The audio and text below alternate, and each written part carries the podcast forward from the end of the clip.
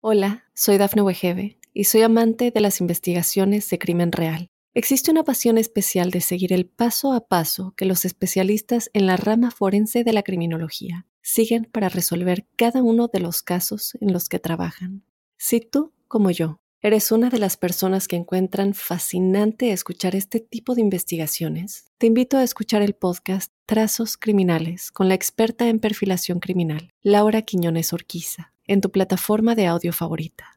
Hola a todos, hoy os traigo una entrevista de altura, o mejor dicho, de altitud, o mejor dicho aún, de hipoxia, y todo lo que significa para el rendimiento y para la salud. Exponerse a distintas situaciones en presencia o presión de oxígeno distintas. Para ello contamos con Iván Rodríguez, que repite con nosotros, con el que ya vimos en el capítulo 32 la importancia del oxígeno y consejos para mejorar su absorción o su transporte. Y además hoy le acompaña Cristina Lori, licenciada en Ciencias de la Actividad Física y el Deporte, entrenadora superior de triatlón y experta en entrenamiento de hipoxia y sus valoraciones. Y es que ellos dos son los integrantes de Sinergia Top, pareja apasionada de la salud, el rendimiento físico y expertos en el control del oxígeno. Muy bienvenidos, Cristina e Iván. Muchísimas gracias por estar aquí en mi podcast. gracias a ti, Claudia. gracias por contar con nosotros. Somos unos fieles seguidores a tu podcast también.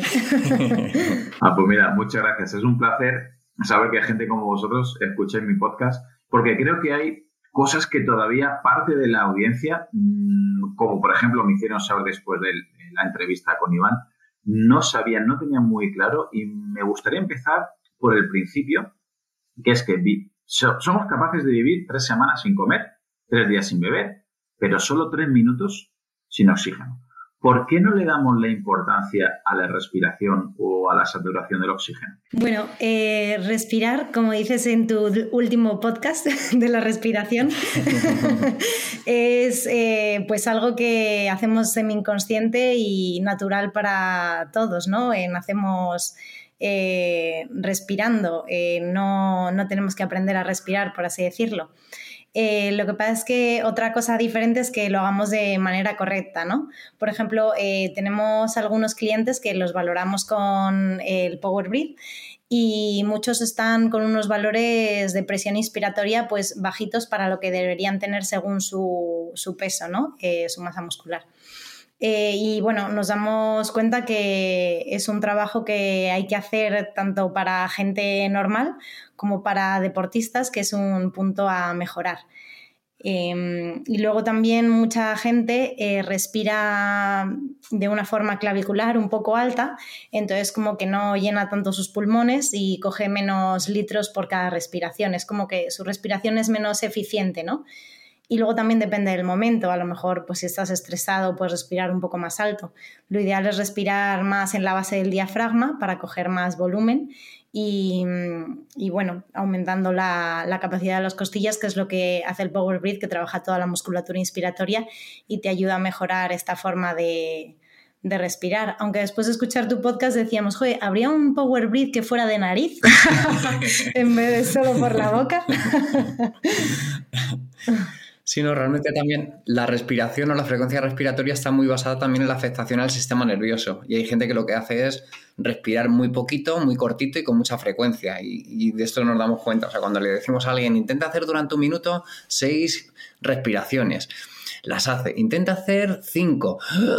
Intenta, se muere, se muere, no puedo, no puedo hacer solo cuatro, que es algo a lo que deberíamos estar acostumbrados. Es más, muchas veces durmiendo nos baja mucho la frecuencia respiratoria. O sea que la gran mayoría de nosotros respiramos mejor durmiendo que estando despiertos. Entonces sí que es algo que nosotros ya, ya como tenemos cierta experiencia, cuando viene alguien, te vamos a enseñar a respirar. Ya no decimos eso, ya vamos a decir, te vamos a enseñar una técnica de respiración diferente, bla, bla, bla, bla, bla, bla. Porque como le digas, te voy a enseñar a respirar, te dicen, venga, adiós, ya, ya nos vemos en otra. y otra cosa que también es curiosa, cuando eh, hacemos un trabajo en hipoxia, no simplemente colocar la máquina y que te pongas a respirar, sino que también intentamos darle una enseñanza en, la respiración. ¿Por qué? Porque ha habido gente muy listilla que le ponemos la máquina de hipoxia. La máquina de hipoxia es una mascarita que tú te colocas eh, y empiezas a respirar sin más. ¿Qué pasa? Que como todos son muy, muy picados, que además tenemos un perfil muy deportista, pues a mí no me baja y soy capaz de aguantar 6.000 metros y no me baja la saturación. ¿Qué está haciendo? Pues está con la máscara y está... claro, nos ha jodido, así no te baja. Todo lo que intentamos es, dentro del trabajo en hipoxia, no simplemente sentarte o tumbarte a hacer tu sesión de hipoxia, sino intentar que te baje la saturación o no te baje, pero con una buena respiración. Y una buena respiración es bajando la frecuencia respiratoria, controlando tu frecuencia respiratoria, respirando desde el diafragma, como decía Chris, en una respiración clavicular. Y una vez que tenemos este aprendizaje, esta primera sesión, segunda, incluso tres, ya podemos trabajar en hipoxia. Pero no te pongas aquí a hacer el bestia y algo que debería ser bueno para tu salud y bajarte la frecuencia respiratoria y relajarte, al contrario, salir de la sesión, no me ha bajado la saturación de 90, soy una máquina, soy mejor que Kilian Jornet, pero lo que estoy haciendo es meter una frecuencia respiratoria de, de, 15 por minuto, o sea, como si estuviéramos haciendo un sprint. no, incluso em, unos amigos nuestros que al final, como en este mundo, cuando entrenas a la gente, algunos eh, después de mucho tiempo acaban siendo amigos, me acuerdo que una vez cuando empezamos con la hipoxia, eh, pues después de tiempo, cuando ya habíamos acabado un Ironman y habíamos entrenado en hipoxia, nos decían en, en, una comida que quedamos, sí, ¿te acuerdas cuando Cristina me ponía hipoxia que me ponía al 12? Yo hacía así, respiraba por el lado para que se abriera la máscara, pero yo llegaba al 12 yo pensando, pero hombre, yo decía, ¿por qué no le baja la saturación? y decía, ahora me entero de que estabas haciendo trampas ahí intentando, y claro, porque decían, ¿a cuánto has llegado? ¿A cuánto te ha puesto Cristina? Entonces era como para ellos cuanto más alto mejor, pero me enteré después de mucho tiempo. Habéis comentado eh, conceptos muy interesantes respecto a la hipoxia, la saturación, pero para que la audiencia pueda ir entendiendo poco a poco, hay un paso previo que me gustaría que explicarais respecto a lo que es eh, cómo las células sienten y se adaptan al oxígeno que haya, que de hecho, si no me equivoco, en 2019 e incluso tiene un premio Nobel de Medicina. ¿Hasta qué punto influye esto para el rendimiento y también para la salud. Es decir, cómo las células pueden sentir y se pueden adaptar al oxígeno que haya en nuestro metabolismo. Bueno, pues sí, efectivamente, en el año 2019 se concedió el premio Nobel además a tres autores que cada uno por su lado estaban investigando esto, cómo influye la hipoxia en las células y coincidieron y, además se unieron y, además parece que son incluso amigos o conocidos o como lo quieras llamar. O sea que son tres investigadores que, que van un poco a la par. Entonces lo que ellos descubrieron fue, cada uno por su lado de manera diferente, las mismas conclusiones y vieron cómo la hipoxia genera una proteína que se llama HIF, o para nosotros más vulgarmente llamado factor inducible de hipoxia, y este gen es capaz eh, de, regular otros 300 genes, al menos, que se conocen ahora, que seguramente que dentro de 5 años, ahora como está aumentando la investigación, nos dice que son 400, y luego 500, y luego 1000, y luego, porque esto es algo que, cada vez va más. Entonces se está, se está viendo que nuestros genes son muy dependientes de las variaciones de oxígeno. O sea, una pequeña variación puede hacer un cambio enorme en la célula. Y esto puede ser tan importante como que puede estimular funciones tan diversas como la angiogénesis, o sea, el crecimiento de que haya más vasos capilares. Puede regular la inflamación, para bien o para mal. Puede regular la función inmune, la autofagia, la apoptosis, la, la función redox del cuerpo, o sea, que tiene un potencial tremendo en la salud y cada vez tiene más interés debido a ese premio Nobel porque la cantidad de estudios que había hasta hace poco, nosotros cuando empezamos con esto de la hipoxia hace unos 10 años, te pones a investigar y era dos cositas y éramos nosotros los investigadores, entre comillas, sin ser investigadores, decíamos, pero si esto es la leche para esto, ¿y por qué no está investigado? Y ahora ya creo que sí que se va a poner un poquito el nivel de la investigación a lo que los que nos dedicamos a esto sabemos el potencial que tiene, porque ahora sí que se está empezando a investigar de verdad y se está viendo todo el potencial que tiene debido a esta, a esta reacción en tantos genes a nivel celular. Y de hecho, cada vez que tomamos aire, se oxigena todo el cuerpo por igual y cada vez que lo soltamos, soltamos todo el oxígeno y nos desoxigenamos, o es un poquito más complicado. Es decir, ¿qué diferencia podría haber metabólicamente, por ejemplo, entre Cristina e Iván, si uno de las dos personas, uno de vosotros, estuviera metabólicamente más en forma, más sano, más saludable, y el otro menos? Al respirar está entrando el mismo oxígeno, se está oxigenando igual el cuerpo. O podría haber diferencias? Bueno, esto es eh, algo más complejo, ¿no? Que respirar. Esto preparados para 15 minutos de explicación. Bueno. Vamos a hacerlo breve. Eh, bueno, en los pulmones siempre queda un volumen residual, eh, no vaciamos del todo el, el, oxígeno que expulsamos. Y este es un problema de la gente muy sedentaria o la gente que no entrena. Lo que hace es una respiración muy superficial y se queda un aire muy viciado en los pulmones. ¿Qué sería lo ideal? No vaciar 100% los pulmones, no hacer una aspiración de pero soltar más aire y meter más aire, o sea, que haya más reciclaje del aire que tenemos dentro de los pulmones. Sí, por ejemplo, en la prueba con Power Breathe eh, sale muchísimo mejor y más presión inspiratoria cuando expulsas todo el aire que tienes y vuelves a coger fuerte, porque hay mucha gente que expulsa, queda un poco y vuelves a coger, pero no tienes tanta capacidad ni tanto por volumen para coger. Entonces, cuando les decimos, echa todo lo que tengas, se nota mucho que en cada inspiración aumentan mucho más el volumen ¿no? De oxígeno y en gran parte esto se debe, hay un área específica dentro de nuestro cerebro que controla el ritmo respiratorio, que está en el bulbo raquídeo, se llama el complejo de Prevost-Singer. Entonces este lo que hace sería como una especie de sensor interno, algo que tenemos ya de fábrica, que nos dice cuando tiene unos niveles de CO2 o de, o de, o de oxígeno, lo que nos hace es respirar, aumentar la frecuencia respiratoria. ¿Qué le pasa a mucha gente? Que tiene este sensor al mínimo, o sea, al mínimo. En el momento que baja un poquito la presión de oxígeno, tengo que coger aire. En el momento que tengo un poquito de CO2 excesivo, suelto aire, suelto aire. Además, te estamos escuchando hace poco con lo del tema de, de aguantar, de tolerar el CO2, que te aumente el óxido nítrico, pues, pues efectivamente, lo que pasa es que lo que tenemos que hacer es tolerar ese, esa cantidad de CO2 o tolerar un poquito esa hipoxia. Mm. Pero si no la tenemos, pues es igual que, a ti también te gusta hablar mucho del frío, del calor, de la tolerancia, que nosotros somos pro eso, pues esto pasa un poco lo mismo. Si es una persona que siempre está a 22 grados, siempre, siempre, sea invierno o verano, pues no tiene tolerancia. Por lo que tenemos que intentar es de vez en cuando pasar mucho frío y de vez en cuando pasar mucho calor. Y así este nivel de tolerancia es muchísimo más elevado. Pues con esto pasa igual. Pero siempre estamos en las mismas condiciones, la cosa no va a ir bien, porque cada vez vamos a ser menos menos eficientes. no, eficientes, no, menos, eh, menos leches, menos tolerables. O sea que vamos a tolerar menos diferentes cambios. Entonces, yo creo que esto sí que es importante. Y pasarlo mal de vez en cuando con la respiración, pues también es importante. O sea, yo creo que es súper sano de vez en cuando hacer una pequeña apnea.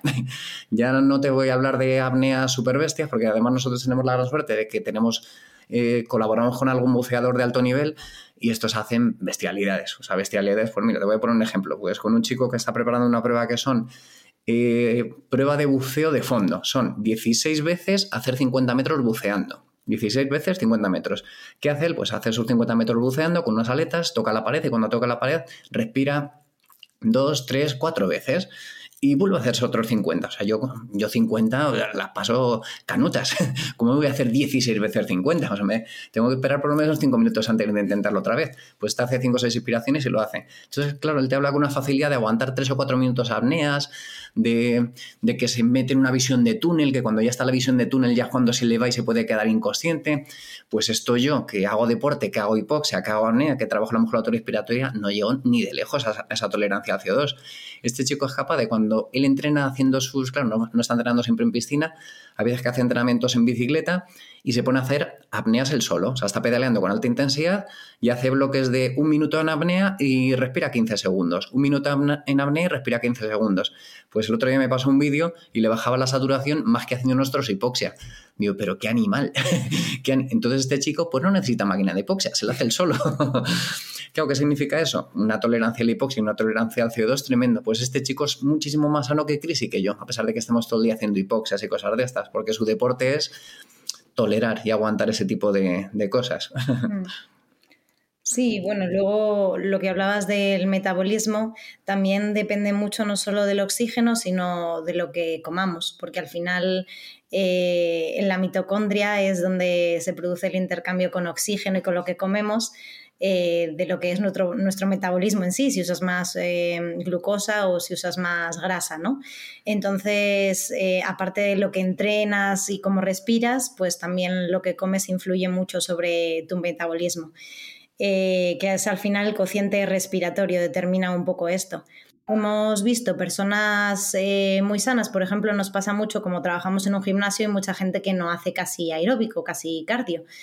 Em, y solo entrena fuerza, ¿no? Entonces, aparentemente están súper sanas, delgadas, una composición eh, corporal excelente, la grasa al mínimo, las ves están delgadas, pero luego les haces un Fat Max eh, donde ves la flexibilidad metabólica y no consumen apenas grasa o su RER es eh, muy malo porque mm, también somos seres aeróbicos y no están entrenados en, la resistencia, ¿no? en el trabajo aeróbico y en el consumo de grasa. Y son personas que a lo mejor comen cinco veces al día para mantener la masa muscular y a nivel muscular están bien, pero a nivel de consumo de grasa, en ese sentido, pues no, no lo tienen entrenado porque no, no hacen ayunas, no entonces, bueno, es tan importante lo que comemos como lo que respiramos también. Un poco sí, no, y un poco también lo que hablaba, eh, tenemos gente relativamente sana a baja intensidad de, uy, qué bien, tienes una buena oxidación de grasas porque tienen disponibilidad de oxígeno, pero en el momento que se mueven y moverse es caminar a 4 kilómetros por hora. Adiós consumo de grasas.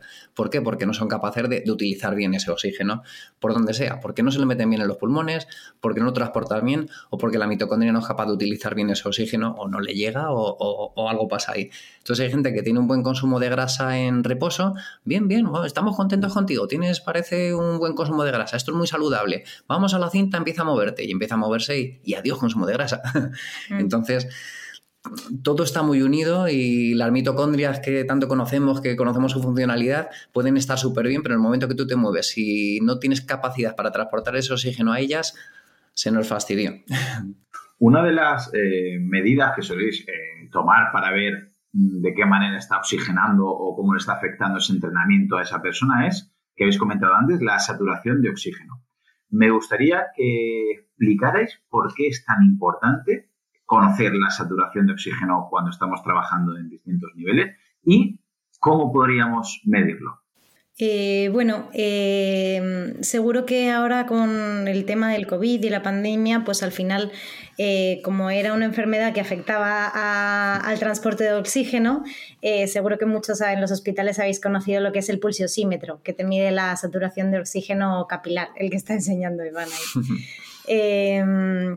Y entonces eh, con esto ves la saturación de oxígeno que depende un poco de dónde vivas. No es lo mismo vivir como vivimos eh, a 600, 700 metros de altura aquí en Madrid, Ávila, que vivir a nivel del mar o irse a, Perú, ¿no? Entonces, eh, vives, por ejemplo, aquí vivimos a 97, 98% de oxígeno.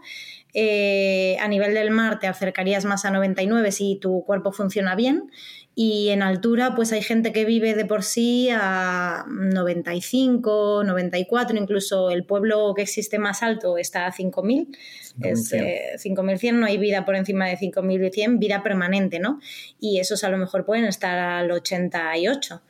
Y, pero, por ejemplo, para los hospitales o las UCIs, pues eh, no me sé el número exacto, pero cuando tienes una desaturación grave que puede ser a lo mejor a partir de 95, 88 o algo así, pues te ingresan en la UCI y, supongo que te lo tratan con oxígeno. al final, eh, una de las primeras cosas que hacen es mirarte la saturación de oxígeno. Está muy baja, aquí pasa algo y te voy a colocar una mascarilla con oxígeno porque no puede estar tan baja. Si está tan baja, ¿Qué le pasa a mucha gente que nos ha pasado a nosotros? Oye, ¿a qué hora de que vosotros? Ah, pues trabajamos en hipoxia. ¿Y qué hacéis? Pues mira, le bajamos la saturación mm.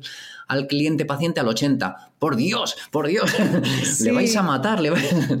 y claro, son conceptos diferentes. Una cosa es que de manera natural tu saturación esté en 80, ahí sí que hay un peligro, algo está pasando, hay que solucionarlo. Y otra cosa es que yo mediante un estímulo externo te baje la saturación y luego cuando te lo quite volvemos a la normalidad que es un poquito mm. el, concepto que buscamos. No es siempre tener una saturación tan baja, eso no es sano, eso no, por supuesto.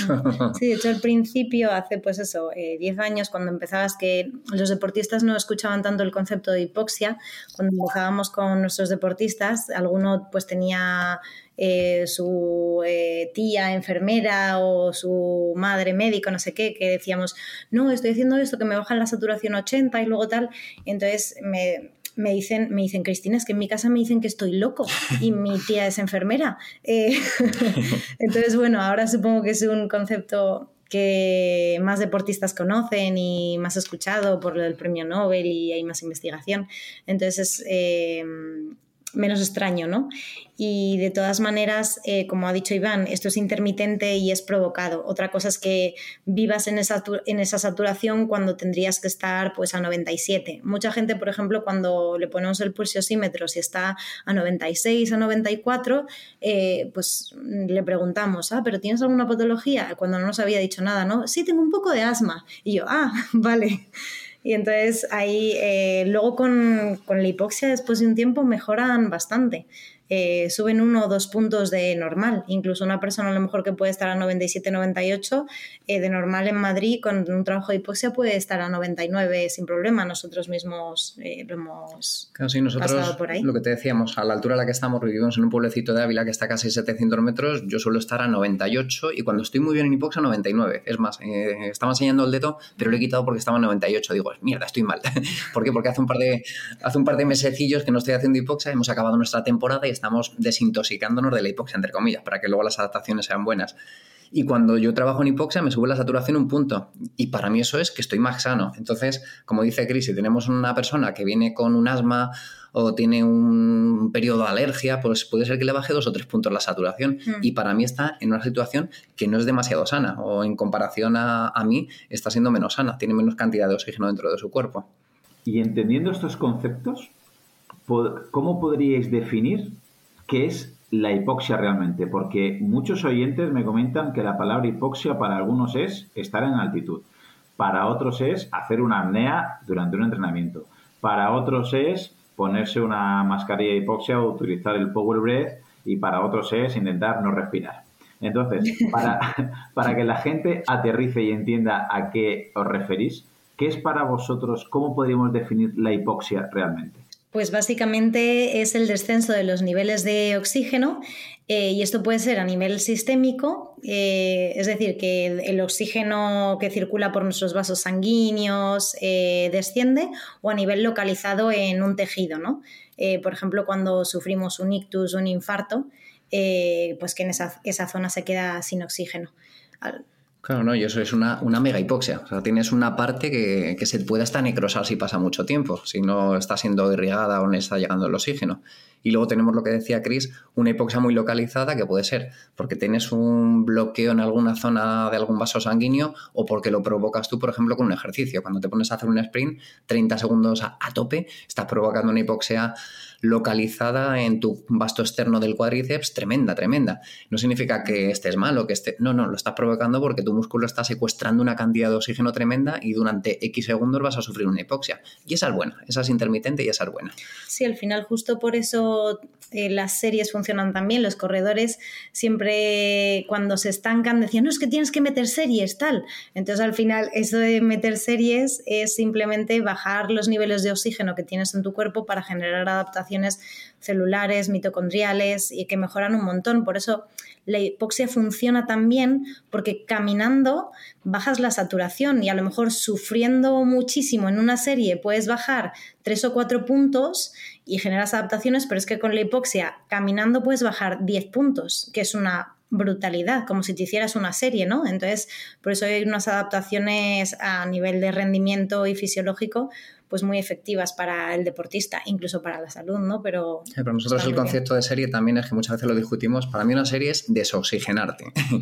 ya, pero es que me he hecho una serie en mi FTP y he estado una hora en FTP, esa no me vale. Me da igual, sí. ha, sufrido mucho, seguro que ha sufrido mucho. Yo prefiero que te hagas cinco series de 30 segundos desoxigenando que ahí sí, que ahí sí que te va a bajar la saturación sistémica también, pero sobre todo te va a bajar la saturación muscular, esa es eficiente. ¿Por qué? Porque el otro, tu sistema cardiovascular es capaz de compensar, a pesar de que mi músculo quiera coger oxígeno, mi sistema cardiopulmonar es capaz de enviar todo el oxígeno suficiente para que te mantengas y es algo estable. Sin embargo, cuando te pasas de esa intensidad, ya por mucho que mi sistema cardiovascular quiera andar, no llega, no llega. Y es cuando las células se van a van a estimularse de verdad, si no, no se van a estimular de verdad. Entonces, para nosotros, la series es desoxigénate.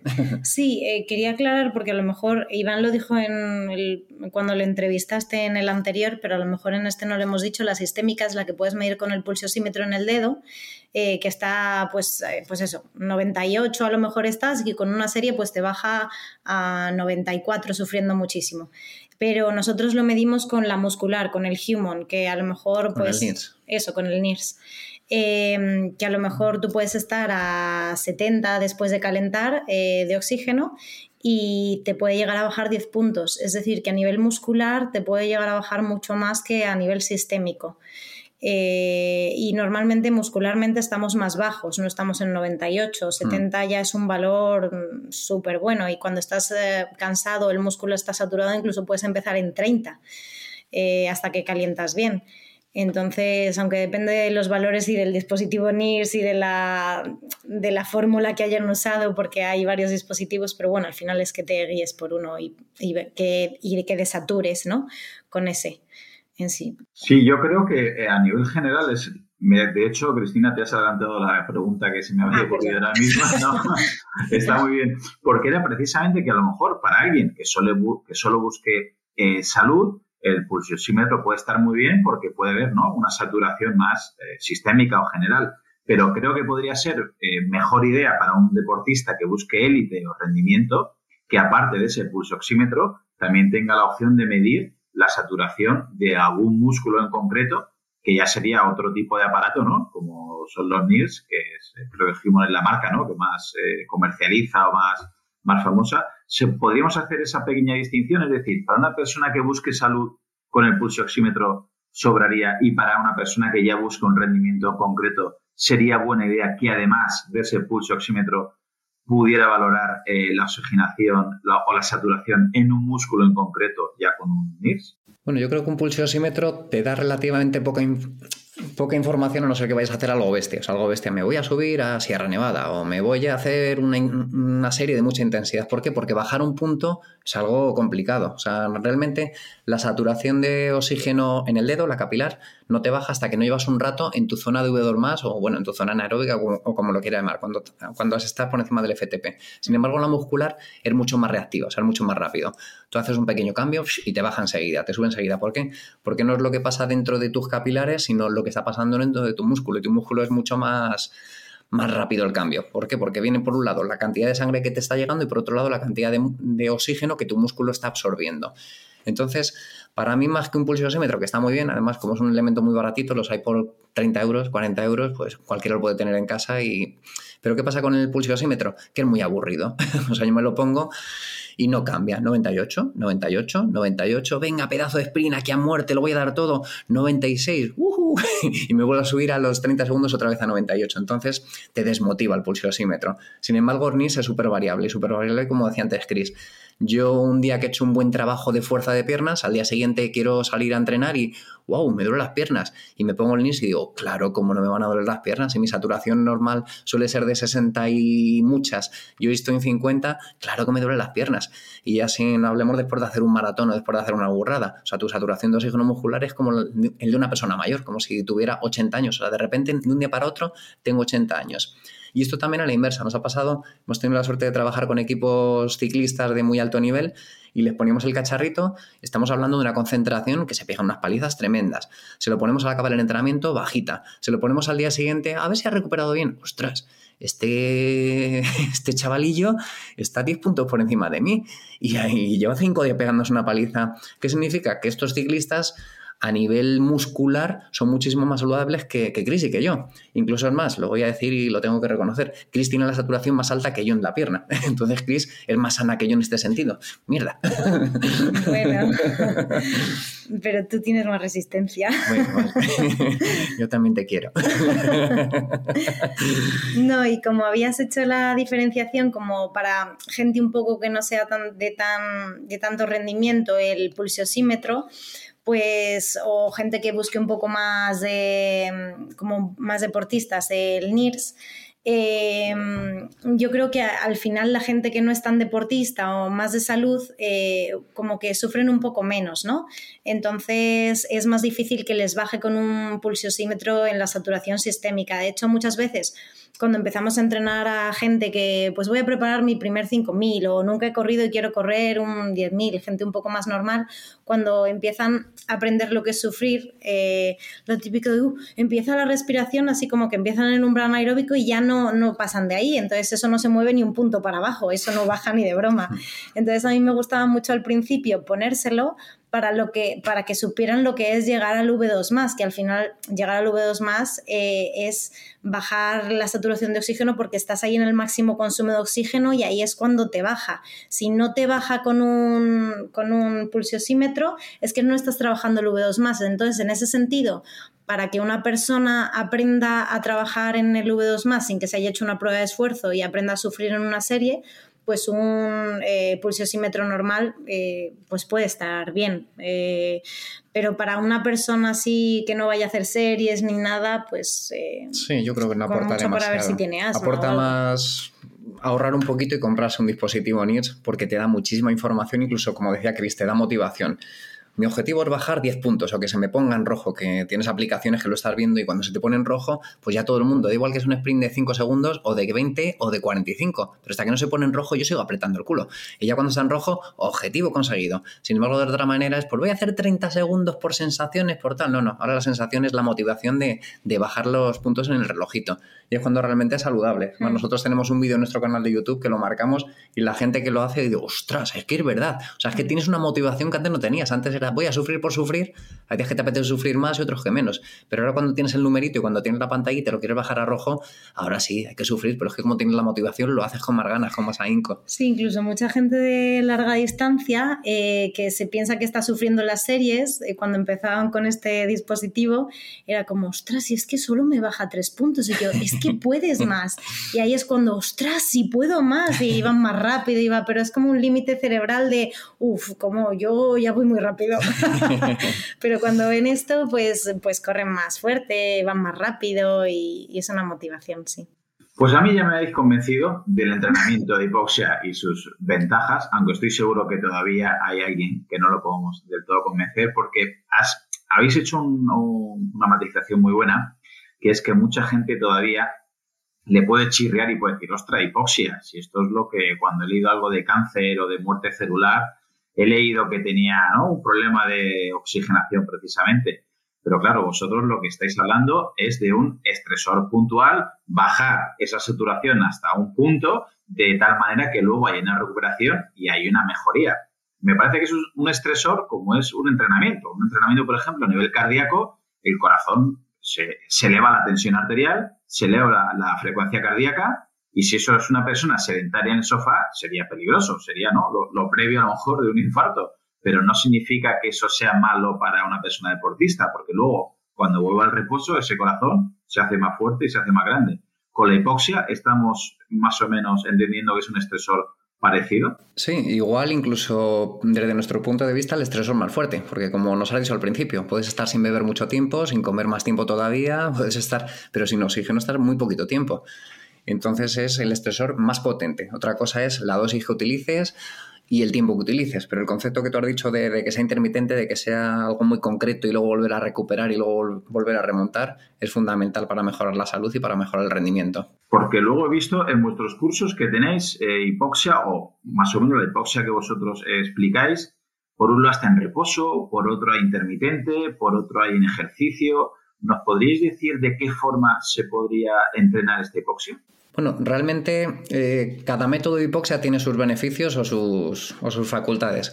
Eh, existen cuatro métodos de hipoxia. Tenemos el, que todo el mundo conoce, pues me subo a una montaña y me paso tiempo en una montaña y estoy pues, aquí en España, súper común lo de irse al, al CAR de Sierra Nevada y pasar allí unas semanas. Te mejora el rendimiento, pero te mejora el rendimiento con el concepto de aumentar la masa de hemoglobina. O sea, rendimiento puro y duro. Salud, pues salud, no. Podemos hacer lo mismo de forma artificial, que muchas veces es lo que más recomendamos Chris y yo. Porque es un entorno más controlado. Estás en tu casa, te montas una tienda, pones una máquina y lo que vas haciendo es subir y bajar la altura en función de lo que demanda tu cuerpo. ¿Qué pasa si yo me voy al CAR de Sierra Nevada y que nos ha pasado muchas veces con algunos ciclistas? Oye, Iván, que, me voy a ir tres semanas. Vale, estupendo. Llévate tu medidor de variabilidad, llévate tu pulsiosímetro y me vas contando. Segundo día. Oye, Iván, que estoy fatal, ¿eh? que no levanto cabeza. Venga, descansa y vamos a ver otro día. Oye, Iván, que sigo igual. Pues nada, bájate ¿Cómo que me baje? Pero si he pagado tres semanas, pero sí. ¿Qué pasa si estuvieras en una tienda? Pues en una tienda le puedes ir dando más o menos altura. ¿Qué pasa también si la cosa va muy bien y estoy en Sierra Nevada? Cuando llevo una semana y media, resulta que mi saturación, que debería ser de 92, 93, empieza a subir a 95. Pues ya los beneficios no, no van a ser tan elevados. Incluso nos ha pasado alguna vez en alguna concentración de tres semanas que acabas la concentración con una saturación de 96. Beneficio mínimo, mínimo, mínimo, mínimo. Sin, embargo, te sí, te estresa. Si, yo estoy en casa con mi tienda y me pongo la altura que yo necesito, pues hoy 2.000 metros, mañana 2.200, hoy descanso un poco más porque mañana me voy a pegar caña y mañana que voy a descansar me meto más caña todavía y me lo subo a 2.800. Pues es la manera más eficiente y la que más recomendamos nosotros o lo que intentamos contar en nuestros cursos, porque el otro es un poco a ver qué sale y si eres un ciclista profesional o un deportista profesional puedes hacer cambios. Si eres como yo, que me gasto mis ahorros de las vacaciones en hacer esto, pues lo mismo vaya vacaciones más malas. Y luego tenemos el concepto de hipoxia intermitente, que es el con el que trabajamos nosotros cuando vienen nuestros clientes, que es o bien hacerlo en reposo o bien hacerlo en ejercicio. Y aquí sí que hay una gran diferencia entre reposo y ejercicio. Y la gran diferencia es que en reposo te lo pasas muy bien, es muy agradable, te quedas dormido o casi todo el mundo se queda dormido, por lo menos muy relajado, más todo el mundo ya cuando viene con sesiones diferentes le dice, vengo por mi droga. ¿Por qué? Porque te deja muy buen rollo, te produce serotonina, te, relaja muchísimo, entonces sales ahí como, wow, qué bueno, qué buen rollo. Y sin embargo, cuando lo haces en ejercicio, es todo lo contrario, lo pasas mal. Y lo pasas mal, ¿por qué? Porque estamos trabajando sobre el área que habíamos hablado antes, o sea, esa tolerancia a la hipoxia la estás desarrollando, porque ¡ah! me falta aire, o como decía Chris con, con su cliente, que, que el jodido abría un poquillo la comisura de los labios para que le entrara una, una, corrientita de aire y, poder subir ligeramente la saturación. Sí, de hecho al principio empezamos empezamos siempre con reposo para que haya una adaptación y la gente muy deportista nos dice, ¿cuándo vamos a empezar con el ejercicio? Y cuando, y cuando empezamos con el ejercicio dice, ¿cuándo me toca reposo? Casi que son estímulos diferentes. Entonces, si queremos salud, para nosotros el concepto importante es hipoxia intermitente. No pasar dos semanas en altura ni tres semanas en altura. Es más, la gran mayoría de los montañeros que pasan mucho tiempo a mucha altura luego vienen bastante fastidiados con marcadores de, estrés oxidativo muy potentes, con no es bueno, o sea, no es bueno. Pasar tres semanas, un mes a 5.000 metros no es nada saludable. Bueno, sobre todo por lo que tú dices, porque muchas veces si no bajas del 95, no tienes estímulo de la proteína HIF, que hemos hablado antes, entonces tú no produces adaptaciones genéticas ni fisiológicas, sin embargo, en vez de estar a 98 o al 100% de saturación como a nivel del mar, estás dos puntos de saturación menos, entrenas peor, al entrenar peor puedes eh, tienes peores adaptaciones tanto a la velocidad como a, tu entrenamiento y no produces beneficios. Entonces, además estás estresado porque al tener menos oxígeno estás un poco más anaeróbico y entonces hay más redox y todo eso. Entonces, eh, tienes un estrés que te perjudica y no te produce ningún beneficio. Entonces es como antisaludable total y antirrendimiento total. Entonces hay mucha gente como que dice, ah, pues a mí me viene bien, ah, pues a mí me viene mal, o en un momento le vino bien y en otro momento le vino mal. Mm, es muy variable. Eh, lo mejor es medirlo. Claro, no es muy variable si no lo mides. O sea, nosotros cuando alguien nos dice, oye, Iván, eh, Chris, Sinergia Top, ¿nos ayudáis a hacer una concentración de altura? Claro, por supuesto. Oye, que me voy a ir aquí, vale, ¿tienes tu, tu pulsiosímetro? No, ¿qué dices? ¿Eso qué es? ¿Tienes tu medidor de variabilidad cardíaca? Eh, ¿Qué me estás contando? Pues entonces no te puedo ayudar. o sea, yo te voy a asesorar en función de cómo responde tu cuerpo, te digo la, dosis que tienes que hacer de ejercicio o lo que tienes que descansar, lo que tienes que hacer. Pero si no tienes ningún tipo de medición, pues no te puedo ayudar. No, no, no. haz lo que tú quieras o lo que te digan tus sensaciones, pero yo no te puedo ayudar. Sí, incluso aunque te vayas a altura, muchas veces hemos escuchado que deportistas no, se fue a altura y bajó cinco días antes de la competición, muchos deportistas reconocidos. Y que Iván y yo nos miramos como, pues le ha salido bien de chiripa, porque, porque puedes bajar y está, tu cuerpo ha estado mucho tiempo eh, sometido a un estrés importante, con menos oxígeno, recuperando peor en todas las noches porque recuperas peor. Mm, eh, oxigenando menos, ¿no? Entonces, pues... Eh, tienes que, volver con tiempo. Hay una planificación importante para una concentración en altura. Esto hay que hacerlo bien, hay que medirlo bien. Incluso, como dice Chris, los deportistas profesionales les sale mal, les sale bastante mal a algunos, a otros les sale regular y muchos de ellos lo hacen mal. Pero es que un deportista profesional que, tienen, que entrena, que recupera, que lo hace, aunque lo haga mal, a lo mejor no, se le nota tanto, pero una persona más normal como Chris y yo, o como muchos de los que te estarán escuchando, nos estarán escuchando, como lo hagan un poquito mal, adiós, adiós rendimiento. Entonces, claro, una inversión de tanta concentración en altura, tantas semanas, tantas, como lo hagas un poquito mal, y casi por lo que te gastas en una concentración en altura, en hotel y comida, te compras una máquina de hipoxia para toda la vida. Y puedes hacer hipoxia planificada desde el día uno que te la compras hasta el año 10 que la tienes. Entonces puedes hacer hipoxia dentro de tu entrenamiento, incluso yo se lo pondría a mi abuela, a mi madre y a toda la familia. Ya, pero lo que mola ir alcalde de Serra Nevada a estar allí. ¿eh? yo es que, corregidme si me equivoco, pero yo veo que todavía a día de hoy hay poco conocimiento real de fisiología, nutrición y, todo lo que engloba al entrenamiento, por ejemplo, en altitud, porque yo he tenido la suerte de conversar con dos o tres eh, deportistas profesionales y me han comentado su estancia, por ejemplo, en Sierra Nevada, y yo me echo las manos a la cabeza. Uno comía muy pocos carbohidratos que quería aprovechar para ponerse a dieta, para estar más fino unas semanas antes de la competición y dices, precisamente creo que en altitud deberías, como ha comentado antes Cristina, que tiene mucho que ver la nutrición, debes comer lo mismo o más porque hay un estrés. Otros que bajan el mismo día de la, eh, de la concentración de altura y compiten porque todavía no se encuentran mal, pero claro, no sería lo ideal. Otros que compiten en menos de eso, 5, 10, 15 días. Me refiero, ¿es posible que, haya todavía poca cultura del entrenamiento, de los beneficios del entrenamiento en altitud o en hipoxia? Nosotros pensamos que ha habido mucho marketing. O sea, yo recuerdo una época cuando empecé con esto de oh, todo el mundo entendía la hipoxia porque había futbolistas que por aquel entonces lo hacían y dormían en altura y tal. Pero una cosa es entender que puede tener beneficios y que lo hace todo el mundo y otra cosa es hacerlo bien. El gran problema es que si alguien de calle no lo hace bien, pues bueno, se puede entender. El problema es que muchos deportistas profesionales que conocemos lo hacen muy mal.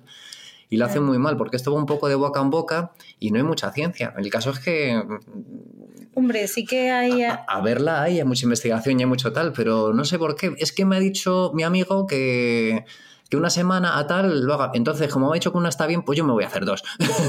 me ha dicho mi amigo que en vez de decir dos horas, pues yo me voy a meter cuatro. Pues, y yo creo que la gente lo hace muy mal, muy mal, muy mal, porque además subestiman el estímulo de hipoxia. Y hay muchísima gente que lo pasa fatal, fatal, fatal, fatal, o luego baja y luego por viene lo típico. Debe ser que no soy respondedor a la hipoxia. Sí, o, sobre todo que compiten a los 5, 7, 10, 12 días de bajar de altitud y es cuando dices, y es cuando peor vas a estar. O sea, pues precisamente es como si te pones a competir el día siguiente a hacer unas series muy fuertes y dices, no me ha salido una buena competición. Y dices, bueno, pues es que ayer tuviste un entrenamiento muy intenso. Entonces, por eso creo que vuestro trabajo es bastante bueno en el sentido de que, mm, por lo menos en castellano, es de lo poco que he encontrado, a nivel de lo que estáis eh, promulgando respecto a la hipoxia y, este tipo de, entrenamiento y fisiología. Para que alguien, si alguien ya está eh, interesado en esta temática, ¿podríais definir una dosis hormética de hipoxia, aunque sea un ejemplo numérico de saturación? Es decir, una persona que ya esté bien en su cama, en su casa, porque tiene una, habitación, una, una tienda de hipoxia, o bien porque está en altitud, ¿habría un punto de saturación que ya debería ser peligroso y por el otro extremo, ¿habría un punto de saturación que tendría que llegar para que eso fuera beneficioso o sería completamente individual siempre? Sí, eh, has dado en el clavo. Hay un punto en el que es perjudicial porque igual que puedes tener eh, vasodilatación, eh, pues también tienes, puedes tener vasoconstricción si es muy potente, ¿no? Por ejemplo, eso pasa eh, con la enfermedad que es conocida como apnea del sueño, que al final son hipoxias intermitentes por la noche, pero eh, que pasan natural, ¿no? No son provocadas. Entonces, pero esta gente baja saturaciones de 40, de 30, muy extremas que se despiertan angustiadas y eso produce, aumenta los infartos, aumenta todas un montón de enfermedades. Eso es peligroso porque es una, es demasiado. Es una hipoxia que no es como la dosis hermética, ¿no? No la, la, dosis adecuada, como un veneno al final. Si tomas mucho, pues malo. Si tomas un poquito, bueno, a lo mejor tu cuerpo reacciona y se defiende. Entonces, casi la mayoría de las máquinas, los estudios y todo a nivel de hipoxia intermitente marcan un límite de 75% de saturación. Eh, nosotros más o menos trabajamos con eso y hacemos una progresión pues muy poquito. Se ha visto que a partir del 88 con dosis pues de una hora o algo así, si no bajas de 88 tampoco produces tanto HIF, entonces lo ideal es en una sesión de pues de 30 minutos, una hora, eh, como mínimo bajar del 88 y como máximo de 75. Siempre una progresión, pues al principio te haces una serie de dos minutos en hipoxia, metes eh, seis series de dos minutos en hipoxia, bajando entre el 88 y el 85, por ejemplo. Al día siguiente, pues metemos 35 minutos, en vez de dos minutos hacemos dos minutos y medio, entre el 87 y el 84, y poco a poco, hasta que la persona se adapta perfectamente a 75, incluso cuando ya llevamos, en 10 sesiones te adaptas perfectamente y ya estás bajando al 80. Y cuando ya llevamos incluso 20 sesiones, la gente baja a 75 o incluso a 70 sin peligro. Y nosotros no diríamos que, bueno, es que hay que bajar a 70 mm, simplemente eh, cuando ya hay una adaptación, tu cuerpo lo tolera más y si lo controlas a nivel muscular también con el NIRS, ves que tampoco baja tanto, entonces también hay una adaptación, una tolerancia a esa desoxigenación. Eh, entonces es un número relativo, ¿no? A nivel general no bajar del 75, pero luego a nivel un poco más individual profundamente, si estás controlando NIRS y estás controlando saturación y ves que NIRS no baja y que él lo tolera y que puede aguantar el ritmo, pues incluso a lo mejor como mucho a 70, pero de ahí no bajaría. Sí, yo creo que incluso hasta se ha pasado, Chris, se ha pasado, porque cualquiera que va a escuchar esto va a decir, me lo voy a bajar al, 75. Sí, no, no, que no hagáis el bestia para que hemos tenido, lo que decía Chris, eh, llevas las primeras sesiones, no bajes del 85, cuando llevas X baja 80 y luego a lo mm. mejor al 75. ¿Y por qué? Experiencia personal mía o experiencia con clientes de ponerme una sesión de, eh, venga, me voy a dar caña y me bajo el 75, luego te deja un dolor de cabeza, pero sensación de dolor de cabeza potente. O sea, ahí le activa, has activado en vez de la vasodilatación una vasoconstricción. Activas la endotelina, se te cierran los vasos capilares de la, de la cabeza y tienes una sensación de cabeza. embotada, como cuando tienes un viaje largo, largo, de, wow, qué mal rollo, qué mal rollo. Incluso mm. experiencia con un chaval que nos vino hace ya muchos años dame caña porque me queda poco, porque tengo que conseguir rendimiento, porque tal, un chaval muy jovencito, un ciclista, que no, que no, que sí, que sí, que tal. Bueno, pues cedí, le metí demasiada caña, le dejé un poco ahí que me llamaron y estaba hablando con otro cliente y cuando miré estaba ah, por debajo de 70. Digo, ¿qué has hecho, tío? Pero se te ha ido la pinza. No, no, cuanto más mejor. Pues este chico me llama al día siguiente y me dice, oye, que esto era un viernes, que he quedado con mi chica y que, que no he funcionado hoy. Digo, pues toma, dos ir de endotelina, te has pasado. O sea, que estamos viendo que no es saludable, pues claro, no hay que pasarse. Entonces, como dice Chris, esa barrera casi mejor que sea 80 que 75. Y luego ya cuando estás adaptado, pues sí, ya puede ser ese 75, incluso forzar como hacemos Chris y yo acercarnos al 70, pero porque somos profesionales de esto. Sí, que los deportistas, que los deportistas que son muy bestias, que siempre piensan que cuanto más mejor y cuanto más bajes mejor, y no, no, no, para nada. Y la mayoría de las personas que empiezan con hipoxia suelen pecar de esto. No, no, hay que bajar, hay que bajar. Y no, no tiene por qué, y menos al principio, porque si no haces una progresión hay menos adaptación, es peor. Entonces no, sí, no hagáis el bestia. y bueno, luego en nuestra, en nuestra web realmente lo que tenemos es un curso que enseñamos a la gente a hacer hipoxia en casa, que consideramos que es algo bastante seguro, ¿sabes? Que incluso tu cuerpo te avisa. Si, si estás haciendo el bestia, pues luego te vas a sentir mal y no lo vas a volver a hacer. Incluso haciendo un reposo o algo así, joder, me duele la cabeza y no lo vas a subir tanto. Entonces nosotros enseñamos a hacer hipoxia en casa pues con una progresión y bien y... Y siempre controlado. O sea, lo, tener un pulso oxímetro y ver la saturación, fundamental. Alguna vez nos ha pasado que se nos ha roto el pulso oxímetro de la máquina y, le hemos mandado al cliente a casa. Lo siento, no te puedo medir. Y fíjate que tenemos experiencia y es que yo no sé qué saturación tienes. Y en vez de ser algo bueno para ti, a lo mejor es malo. Pues hasta que no tengamos el pulso oxímetro bien, lo siento, pero no hay hipoxia. Sí, luego, por ejemplo, depende. Por ejemplo, ahora tenemos varias aclimataciones de cazadores, pero es que ellos van a estar a pues, 4.500, 5.000, eh, ¿no? Depende a dónde vayan.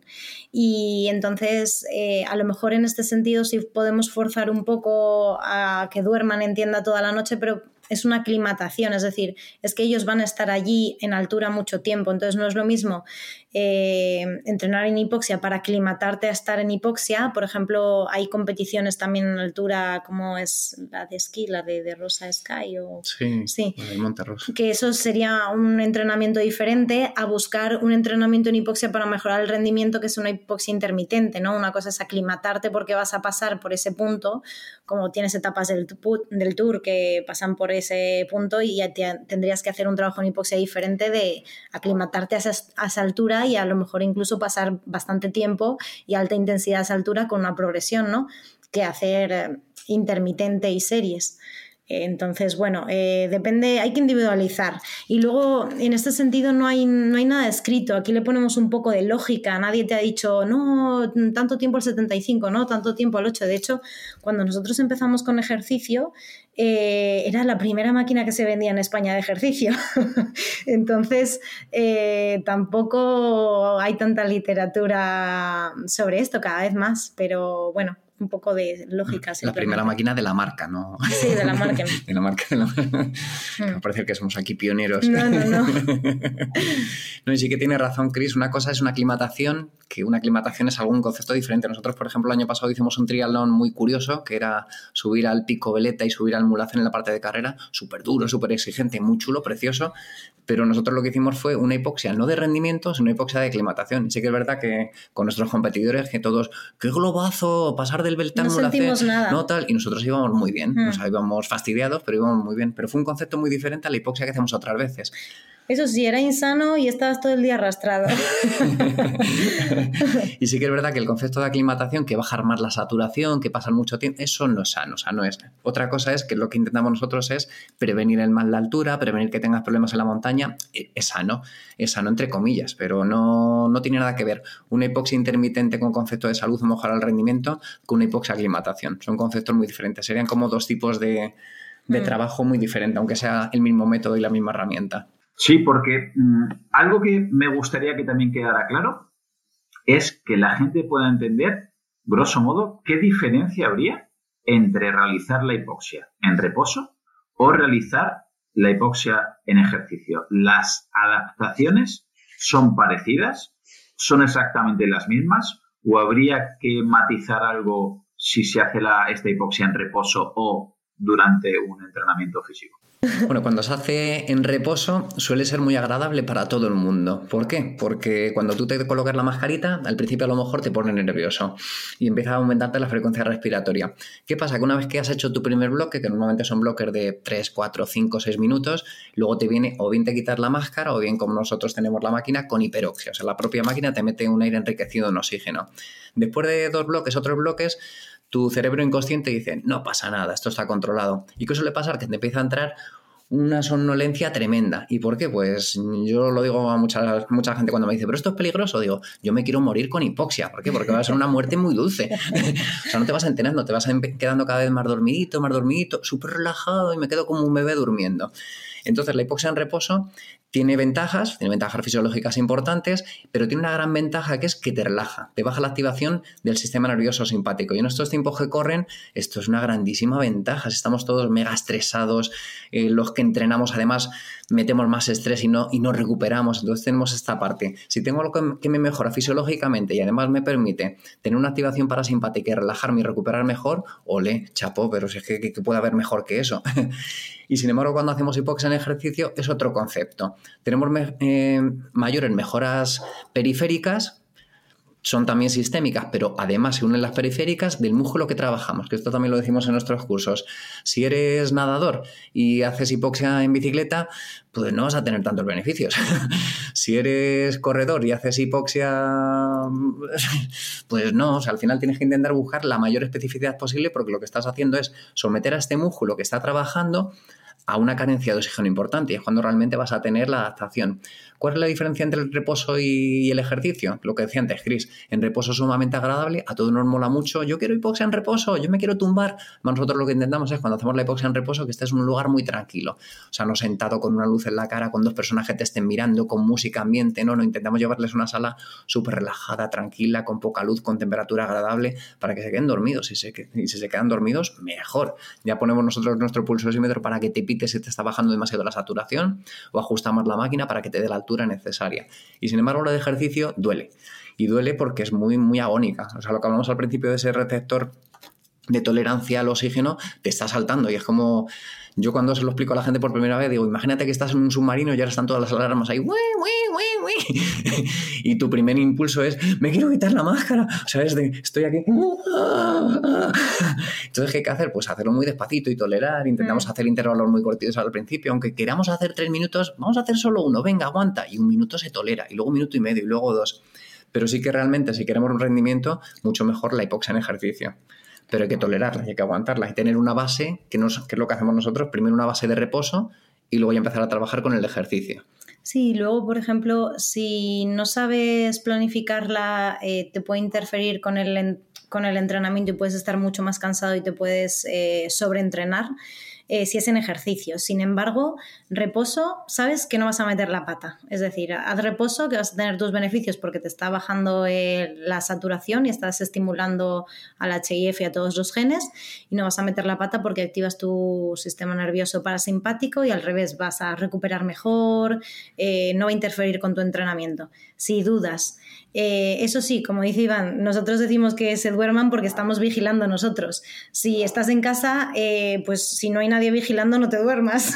Bueno, si te pones, tienes un pulsómetro con alarma, no hay problema. Sí, con alarma. Si te pita y te despiertas. Tenemos uno que te vibra en el dedo y yo me despierto. A no ser que seas un tronco que te quedes ahí. Yo prefiero que me vigile Iván. yo aunque pite no me despierto. Y a veces que lo he hecho sola si él está un poco despistado y dice, uh, está en 60, quítaselo. Pero porque te puedes despistar, porque te quedas frito y además yo, por ejemplo, con un chico que dormía mal, yo le decía, ponte 20 minutos la hipoxia, ni siquiera digo, bueno, pues HIF a lo mejor generas 10 puntos, pero es que se lo ponía para dormir. El día que se lo ponía, dormía profundamente, muchísimo mejor que, que cuando duermes normal. Es que mm, aunque estés pensando en cosas, tienes dos, haces dos o tres bloques, que es el momento justo en el que te empiezas a quedar como así súper somnoliento, te quedas frito hasta el día siguiente. no, es que el cuerpo es muy inteligente, te está bajando tu cantidad de oxígeno, pues tiene que ponerse en modo al ralentí. Y al ralentí es baja la frecuencia respiratoria, empieza, empieza a apagar interruptores para gastar la mínima energía posible. Y como te gasta la mínima energía posible, pues ya no piensas en las tonterías de, ostras, mm. mañana tengo esto que hacer esto, tengo que enviar lo otro, pues ya está, desconectado, desconectado y a dormir. sí, para gente con problemas de sueño, eh, yo lo recomendaría 100% aparte de problemas de apnea de sueño, que eso también hemos tenido algunos casos que hemos tratado y, funciona muy bien. Podríamos, es que hemos tocado varios puntos de beneficios que, tiene esta hipoxia. ¿Podríais ser capaces de definir, de resumir los beneficios que puede englobar esta eh, hipoxia? Porque hemos visto beneficios a la hora de relajación, sistema nervioso parasimpático, ¿no? mejoría del sueño, recuperación, eh, no sé, calidad de vida, mejora el rendimiento. Estoy seguro que si empezamos a hablar de reticulocitos, glóbulos rojos, hierro, también podríamos abrir un melón por ahí. ¿Podrías resumir, grosso modo, qué beneficios tendría practicar la hipoxia? Eh, es que como actúa sobre más de 300 genes conocidos y en todas las células, porque las células al final, como se vio en el premio Nobel, son dependientes del oxígeno y y afectan a las variaciones del oxígeno, pues eh, tiene cientos de beneficios para cientos de patologías. Eh, es como la fórmula mágica de la Edad Media, parece, suena un poco extraño, pero es así. Entonces, el problema actual es un poco el desconocimiento sobre cada una de las patologías y cómo se trataría en cada una, pero Claro, no, yo como dice Chris, yo antes cuando venía alguien, pues decían, como sabían que teníamos hipoxia, los comerciales de nuestro centro de trabajo, oye, que viene no sé quién, que, pregunta algo sobre hipoxia, y te ponías, ¿qué quieres saber? Dime los beneficios de la hipoxia. Y claro, yo empezaba ahí la lista, bla, bla, bla, bla, bla, bla, bla, bla, bla, bla, bla, bla, bla, bla, bla, bla. Claro, yo como decía Chris, o sea, me parecía que estaba aquí en la Edad Media con mi carromato, el brebaje que sirve para todo, venga, tomadlo, tomadlo. Y ahora lo que hago es, si me pasa lo mismo, digo, ¿qué quieres saber? Eh, ¿Cuál es tu problema? Y a ver si te puedo ayudar. Entonces ya me dicen, pues mira, tengo, eh, tengo hipertensión. hipertensión. Pues venga, me voy a centrar en tres mm. estudios de hipertensión, te los cuento, te digo cómo vamos a trabajar, lo que vamos a hacer y vamos a parar una sesión y además te pongo un tensiómetro al acabar la sesión y vas a, y vas a ver cómo te ha bajado. ¡Hola! Esto es mágico, esto es tremendo, esto es mm. fantástico porque si no, no se lo creen, no se lo creen. Sí, tenemos un caso de hipertenso genético con cuatro pastillas diarias que he reducido a media y puede aguantar perfectamente sin, a no ser que tenga episodios de estrés. Eh, y funciona muchísimo también en una, por ejemplo, la hipertensión después del embarazo. También hemos tratado casos concretos que incluso los cardiólogos de, las mismas chicas decían, ¿qué estás haciendo? Es que estás, eh, pues eso, después de un año dice, esto con pastilla y ya no, no es reversible. Pues después de un trabajo en hipoxia con 20 sesiones, le tuvo que cambiar la dosis, eh, mejoró muchísimo porque al final pues eso, eh, como quieres transportar más oxígeno, eh, los vasos lo que hacen es que vasodilatan más, bueno, eh, mejoran la flexibilidad en general con el VGF. VGF. Y, y, entonces mejora arteriosclerosis, hipertensión lo regula, tanto si es a la baja como si es a la alta. Al final es un regulador para que tu cuerpo funcione bien. No es que, pues si tienes una u otra, funciona para las dos. Eh, luego también hemos tenido apneas del sueño, que también funciona perfectamente, asma también, eh, diabéticos, porque como al estar en hipoxia consumes más azúcar y aumenta la sensibilidad de la insulina, eh, pues mejora muchísimo este perfil. De hecho, pues también un diabético genético que no podía dejar de pincharse, cuando empezó a hacer hipoxia podía saltarse un par de veces de pincharse insulina, que eso es una pasada para él, tenía que reducir la cantidad y mm, un montón de patologías, dolores de cabeza, migrañas también en mm. el momento, eh, en ese mismo momento te duele, eso hipoxia reposo. Haces una hipoxia reposo y te deja de doler la cabeza, es como un milagro. Ahí sí que hemos tenido bastantes casos en general y ayuda un montón. Problemas de sueño, eh, no sé. Sí, mi padre, por ejemplo, hmm. que tuvo un infarto de oído y tenía un pitido constante, o sea, de pi, pi. Y ahora que tiene, tiene crisis y yo tenemos dos máquinas de hipoxia, pues él, tiene una. Hmm. y nos la quita. ¿Por qué? Porque en el momento que deja de hacerlo durante tres meses más o menos, le vuelve otra vez. Entonces, como es un tema, esto es un estímulo igual que todo. Si tú entrenas muy bien, estás estupendamente. Si tú dejar de entrenar dos o tres meses, adiós beneficios. Pues esto pasa un poco lo mismo. O sea, que en el momento que tú dejas de dar X estímulo, pues se fastidió. Entonces, nosotros sí que somos, nos encanta tener clientes y conocerlos y enseñarles, pero la gran mayoría de las veces lo que hacemos es enseñar al cliente que esté con nosotros 10, 15, 20 sesiones y luego le recomendamos que se compre una máquina y que la haga en casa. O que haga un curso con nosotros y que lo haga en casa porque porque es que te va a venir bien. para toda la vida, sí. Esto va a ser para ti, va a ser para siempre. Es como si dejas de correr, ¿no? No vas a mantener tu estímulo de no vas a correr, has corrido una maratón, si dejas de entrenar tres meses no vas a poder volver a correr una maratón, tienes que entrenarla. Si haces un Ironman eres trialeta para toda la vida. no, no te desentrenas y, eres y a veces no acabas ni un sprint si no entrenas. igual, igual. Y sí que hay una cosa curiosa porque esto de la hipoxia comenzó en Rusia hace muchísimos, muchísimos años. ¿Cuál es el problema de esto? Que no hay artículos traducidos en ruso. Pero sí que hay alguna página web, nosotros cuando compramos nuestra máquina, que es una máquina australiana, nos pasaron un poquito información de algún artículo traducido y había algunos súper chulos. Hay uno que se llevaron una máquina de hipoxia, porque debe ser que el doctor que había ahí, que se fue a la base, una base polar, que estaban durante 5 o 6 meses metidos, pues imagínate allí, un aburrimiento de la leche. Pues este médico lo que hacía era, con gente al principio tenía un control de lo que tenía, pues un 40% de la gente tiene dolor de cabeza, un 25% de la gente tiene no sé qué, tiene no sé cuánto, tiene insomnio, tiene tal, tiene cual. Y después de hacer un trabajo de, hipoxia con ellos, porque debe ser que se aburría mucho, le decía, pues venga, ponte una sesión de hipoxia. Y tú también, y tú también, y tú también. Vio que después de hacer un tratamiento de un, buen protocolo de hipoxia, que había bajado todo. Pero si ves la lista de patologías o de enfermedades o de malestares, y dices, ostras, si es que funciona para todo. Y esto es un artículo del año 1990 o algo así. Es, o sea, es increíble. O sea, que funciona, pero funciona porque está actuando sobre tus células, sobre todas tus células y de una forma muy, muy potente. O sea, que de una forma bien hecha es salud y es rendimiento.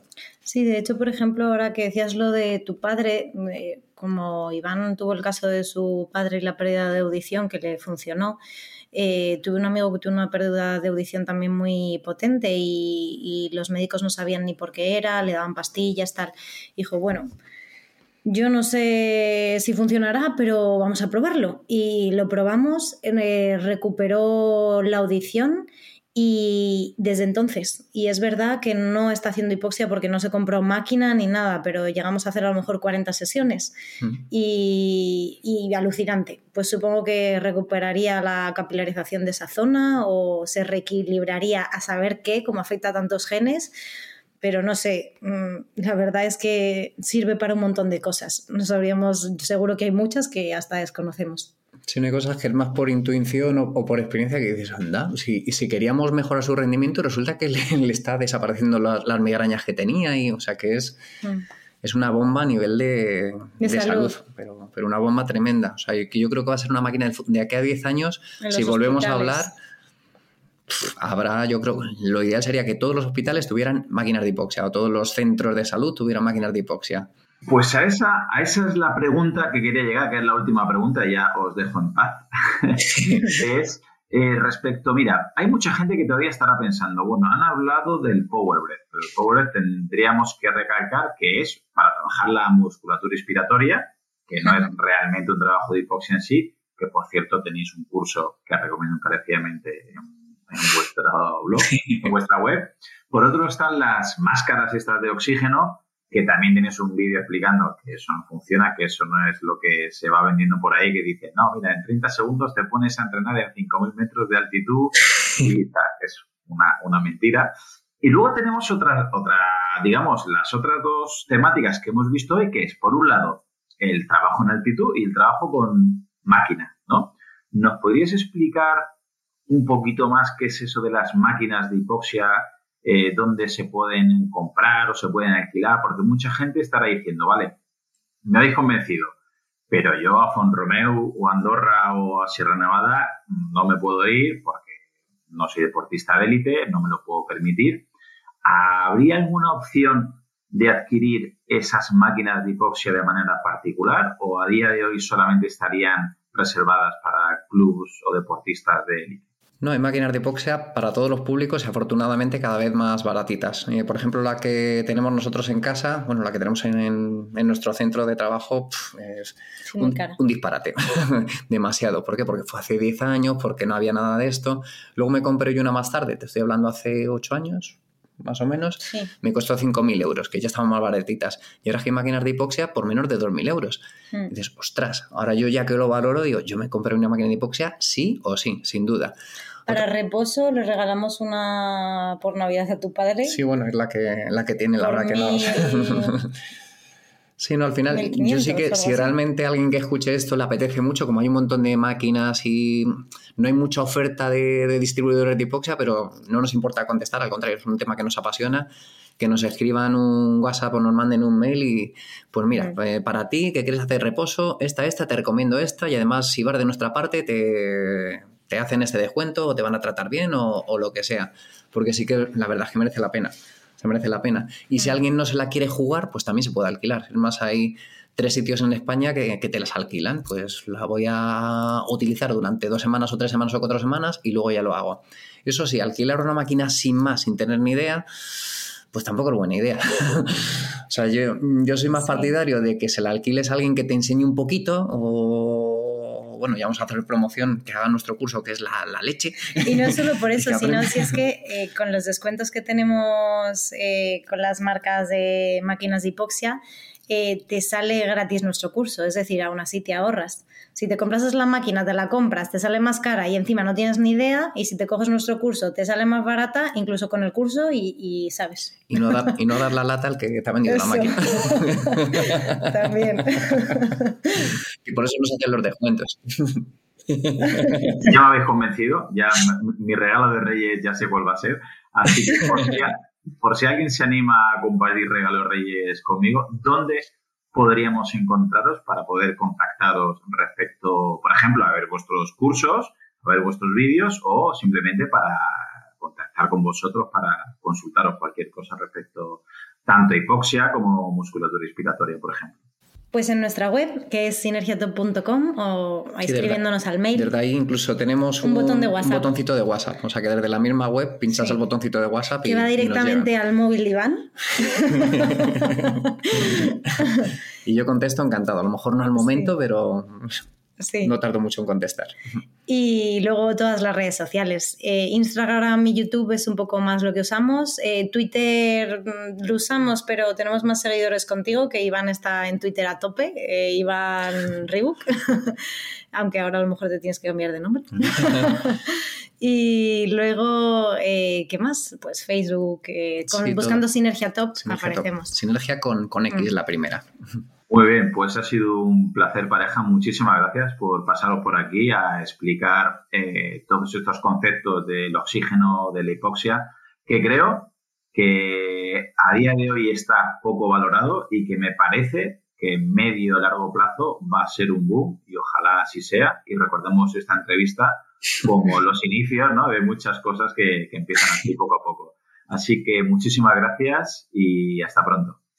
Gracias a ti, Claudia. Gracias a ti. Y sigue enseñándonos y dándonos mucho contenido. Sí. es genial. Muchas gracias a vosotros. Un abrazo. Bueno, hasta luego. Solamente agregar que si te ha gustado, la manera de agradecérmelo es que lo compartas con algún amigo, algún familiar, tu grupeta de entrenamiento o algún compañero. Si ves interesante el contenido y quieres escuchar los próximos episodios, suscríbete en tu reproductor de podcast habitual. También recordarte que me puedes encontrar en Instagram, Facebook y sobre todo YouTube, Twitter o en mi blog Profe Claudio Nieto, donde intento compartir información que creo interesante aclarar y divulgar.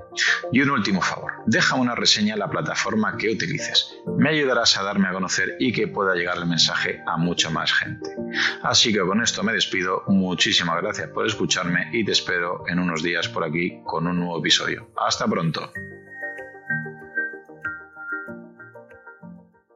Hola, soy Dafne Wegebe y soy amante de las investigaciones de crimen real. Existe una pasión especial de seguir el paso a paso que los especialistas en la rama forense de la criminología siguen para resolver cada uno de los casos en los que trabajan. Si tú, como yo, eres una de las personas que encuentran fascinante escuchar este tipo de investigaciones, te invito a escuchar el podcast Trazos Criminales con la experta en perfilación criminal, Laura Quiñones Orquiza, en tu plataforma de audio favorita.